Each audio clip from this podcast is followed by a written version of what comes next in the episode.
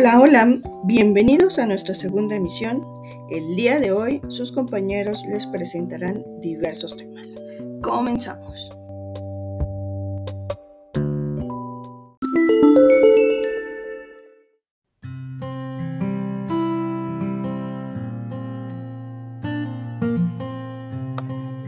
Buenas tardes, me presento, soy María Salomé Ramírez Marcelo. Les hablaré sobre nuestras tendencias en la distribución de contenidos sobre el aprendizaje a través del Internet. Esta modalidad de distribución de contenidos por la red tiene un enorme potencial en el terreno educativo y formativo, especialmente en el, el refinado a los entornos de aprendizaje abiertos y a distancia, como es el caso de la UNED. Por todo ello, el propósito fundamental de este proyecto de investigación ha sido doble. Por un lado, profundizar en, su estudio para conocer el estado actual de los, de los podcasts aplicados a la educación. Y por otro, aplicar este conocimiento en la producción de, de propósitos de podcast específicamente y en una primera fase a una de las asignaturas tutorializadas en el Centro Asociado de la UNED.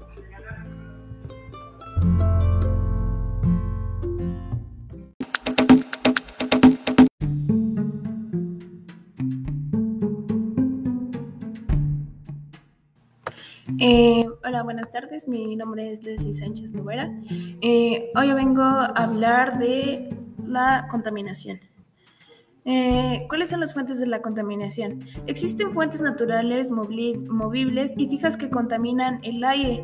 Existen fuentes naturales móviles y fijas que contaminan el aire en las fuentes naturales. Tenemos a los gases que emiten los volcanes y los manantiales de aguas sulfurosas, mientras que les da mientras que las de origen humano son las fuentes fijas que provienen de las industrias y fogatas, y las fuentes móviles que tienen su origen en los gases que emiten los camiones, aviones, autos o otro tipo de transporte no alternativo. ¿Y cuál es el efecto de la contaminación en los seres vivos y el ambiente?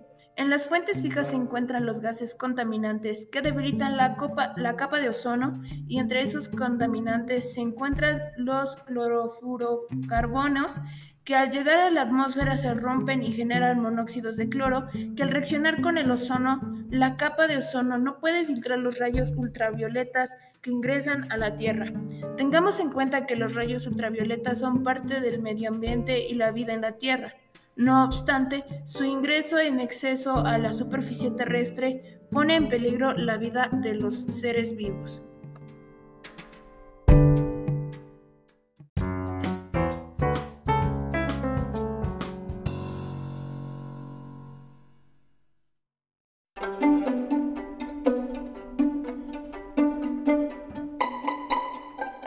Hola, buenos días. Venimos a presentar los animales marinos. ¿Sabías que un animal marino, uno de los animales marinos más grandes y que existen fue el megalodón? Características de, animales marinos. Tipos de respiración, coración, piel, pulmones, tipos de habitud, aguas saladas y aguas dulces. Tipos de reproducción sexual, asexual. Datos importantes. Pingüinos. Perdieron la capacidad alveolar. Son carnívoros. No representan firmo sexual. Son fieles a sus parejas. No se encuentran en el Polo Norte. Animales marinos. Almeja. Dupongo pingüino, serpiente marina, iguana marina. Y eso sería todo. Gracias por su atención.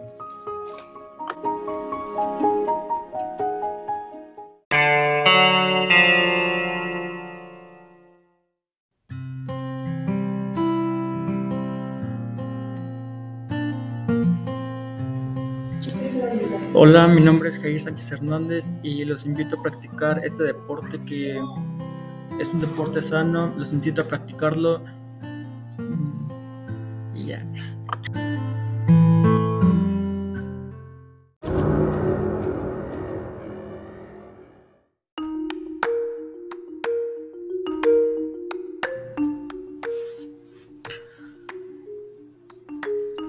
Hola, este, me voy a presentar, soy Diego Sandoval Hernández.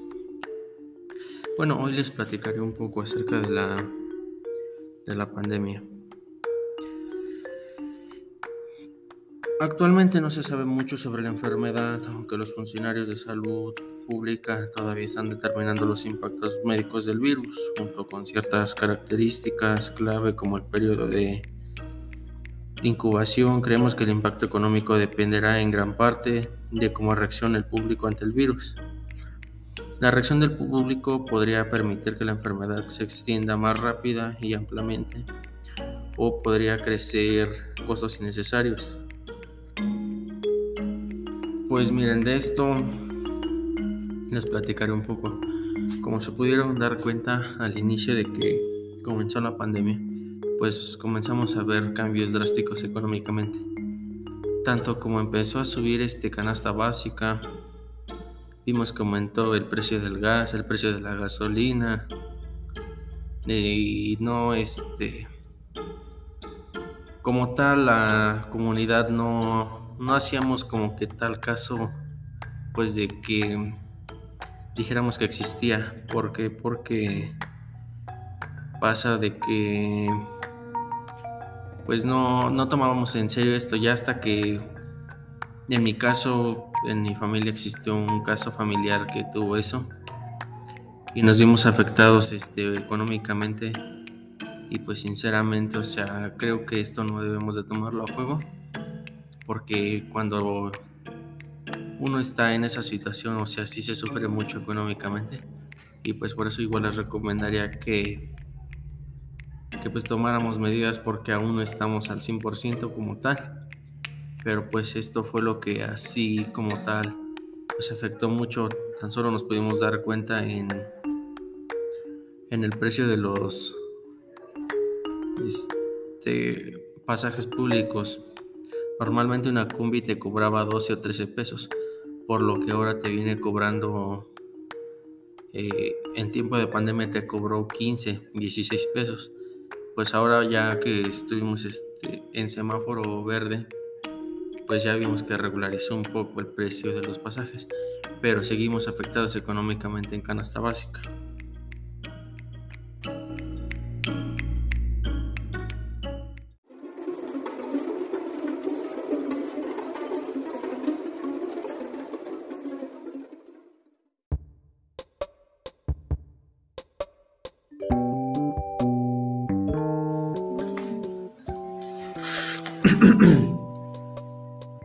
Buenas tardes, nos presentamos. Somos César Eduardo Millán Herrera y Christopher Jesús. Vamos a hablar sobre las precauciones para el COVID-19. Mm, cambiarse de cubrebocas y cortarlo luego de ponérselo y pues ponerse gel antibacterial y mantener la distancia en el un método, como mínimo, aunque, aunque no estén enfermas las personas. La mascarilla al utilizar el cubrebocas en público, en especialmente en los anteriores o cuando sea posible, mantener la distancia física. Lavarse las manos con frecuencia, usar agua y jabón y desinfectarse con gel antibacterial. Cuando tosas o estornudes, cúbrete la nariz y la boca con el codo. Estate en espacios abiertos y con buena ventilación. Si no estás bien, mejor no salgas de casa.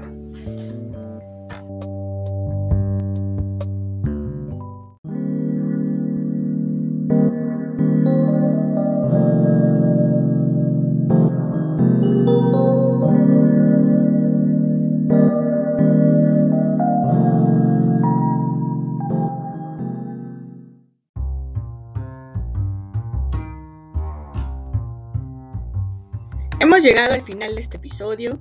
Les agradecemos muchísimo su atención. Cuídense mucho y que estén súper bien. Bye.